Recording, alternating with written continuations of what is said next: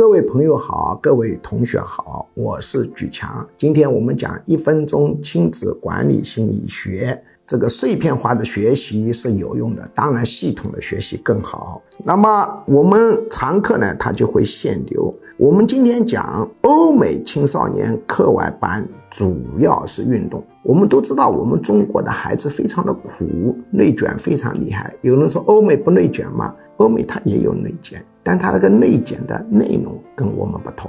他们主要是运动，为什么呢？